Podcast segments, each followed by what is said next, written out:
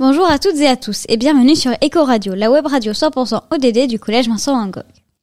Aujourd'hui, nous allons parler de la journée mondiale des réfugiés qui a lieu comme chaque année le 20 juin. Je suis avec Sama, élève de 4e au collège Vincent Van Gogh. Bonjour Sama. Bonjour Lucie. Pour commencer, d'où viens-tu? Je viens de Syrie qui se situe en Asie.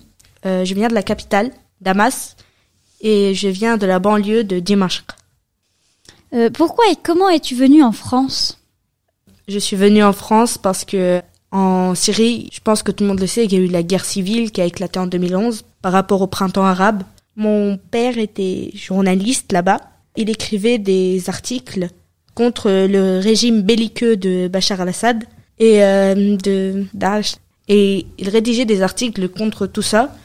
Mais le régime, les organisations, ils l'ont vu et ils l'ont envoyé des menaces, des menaces de mort. La liberté d'expression n'existe pas euh, en Syrie. Enfin, c'est la liberté d'expression, comme la démocratie là-bas d'ailleurs, falsifiée. Ça veut dire que la liberté n'existe juste quand on dit des bonnes choses sur le régime qui est complètement affreux. Par exemple, des journaux là-bas, ils disent que Bachar al-Assad, euh, il est, il est très bien comme président. Non, c'est pas qu'ils le pensent, c'est juste qu'ils ont peur.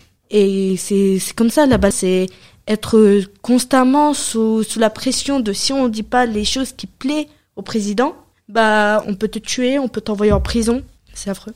Du coup, pour revenir à ma question euh, d'avant, pourquoi tu es venu en France? Bah mon père, il se faisait menacer de tous les côtés.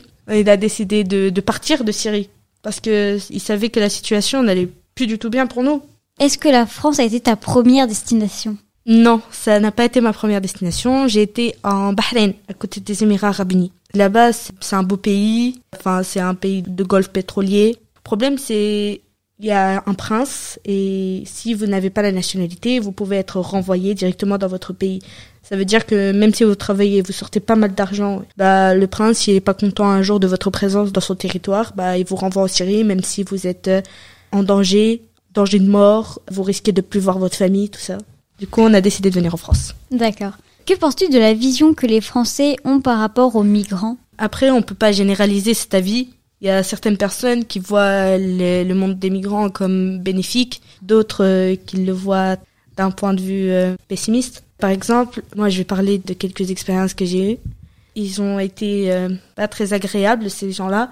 Et ils disaient que nous, on prenait leur richesse, qu'on prenait leur travail, que juste euh, le fait de nous accueillir, euh, ça leur faisait perdre de l'argent. Alors que, enfin, mon point de vue, c'est que non, non, nous, on travaille, on paye nos impôts comme tout le monde, on essaie de donner le meilleur de nous-mêmes. Ça veut dire que là, mon père, il travaille en tant que rédacteur en chef dans une chaîne YouTube arabe et il écrit des articles.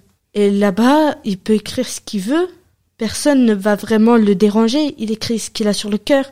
Ma mère est chef cuisinier, ils se sentent heureux ici. On paye nos impôts comme tout le monde. C'est vrai qu'on n'a pas notre langue maternelle, c'est pas ça. Mes parents parlent pas très bien le français. Ben, je vais être honnête. Ben, mon père, ça va, mais ma mère, elle parle pas très bien le français. Euh, mais elle est heureuse, elle travaille, elle vient tous les jours du travail en rigolant. C'est, c'est incroyable qu'on soit devenu de personnes effrayées. Et quand on est venu en France, on est devenu des personnes joviales qui sont vraiment très, très investies dans leur travail. Euh, est-ce que tu as bien été accueilli en France du coup? Déjà, j'étais très bien accueillie par euh, les enseignants de mon ancienne école qui étaient vraiment très... Euh, enfin, ils me comprenaient parce que je parlais que l'anglais en fait. Je parlais pas ni le français, je parlais que l'anglais. Et je me rappelle encore de ma prof de CP qui me parlait juste anglais. Les personnes enseignantes, elles m'ont beaucoup aidé à améliorer mon français. J'avais des cours particuliers.